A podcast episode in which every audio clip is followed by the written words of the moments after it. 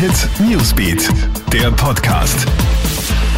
Schönen Nachmittag aus der Kronhit Nachrichtenredaktion. Felix Jäger hier mit deinem News Update. Wird es für ungeimpfte jetzt nach und nach unbequemer?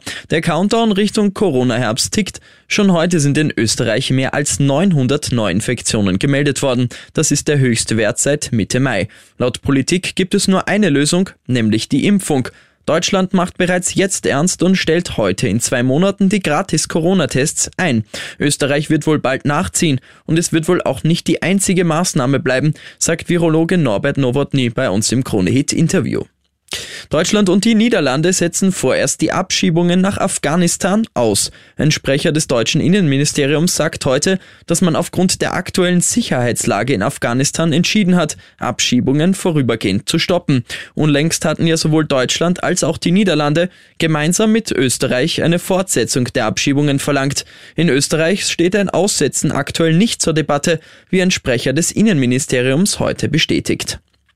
Rund zwei Wochen nach der Explosion in einem Chemiepark in Leverkusen gibt es Informationen darüber, was in den explodierten Tanks war. Der Betreiber Curenta hat heute veröffentlicht, dass in einem der Tanks schwefel- und phosphorhaltige Stoffe aus der Pflanzenschutzmittelproduktion enthalten waren.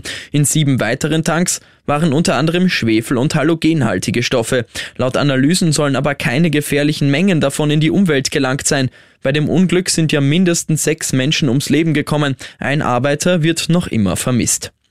Sie haben in einem Auto mit Diplomatenkennzeichen versucht, Drogen zu schmuggeln. Jetzt müssen sie elf Jahre ins Gefängnis. Für deutsche Zollfahnder ist es auch kein alltäglicher Fund gewesen. Bei einer Routinekontrolle wird ein Auto mit Diplomatenkennzeichen angehalten. Darin finden die Beamten 70 Kilo Heroin. Der mongolische Diplomat und sein Chauffeur tischen der Polizei dann eine abenteuerliche Geschichte auf.